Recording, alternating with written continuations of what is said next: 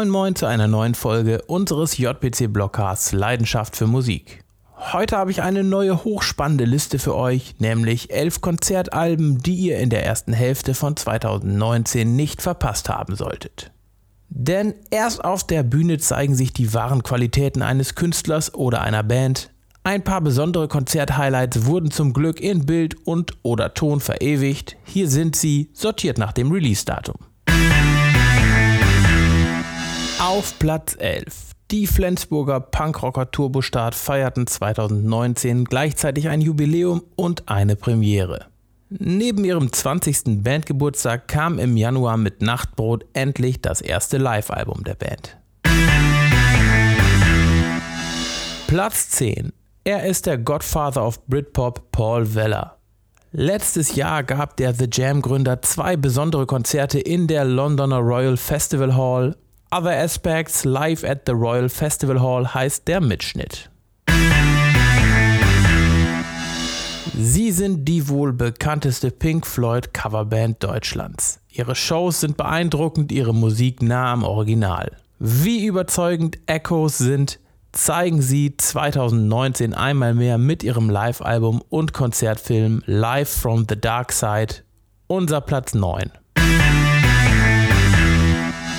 Nicht nur Filmfans kennen die berühmten Kompositionen von Hans Zimmer.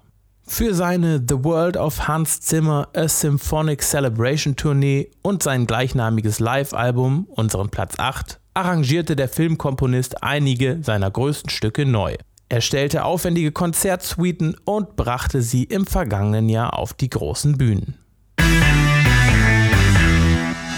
Toto feierten vor kurzem ihren 40. Geburtstag im ausverkauften Segodom in Amsterdam. 40 Tours Around the Sun heißt unser Platz 7, die Dokumentation dieses besonderen Abends in Bild und Ton mit zahlreichen Hits.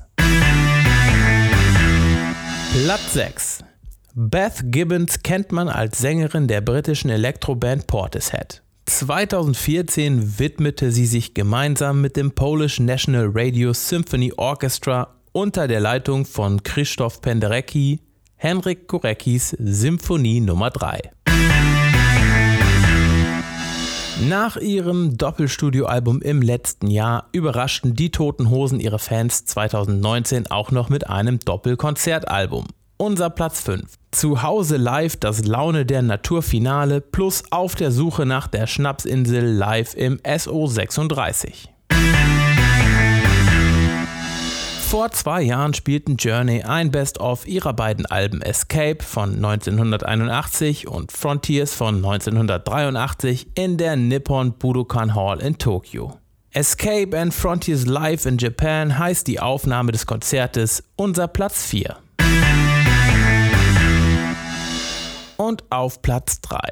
Ein Jahr nach seinem Nummer 1 Album Tumult erschien 2019 das Live-Album Tumult Clubkonzert Berlin, der Mitschnitt von Herbert Grönemeyers Generalprobe im Berliner SO36 für die bevorstehende Tournee. Platz 2. Peter Hamill präsentierte 2019 einen Karriererückblick und ein Live-Album in einem.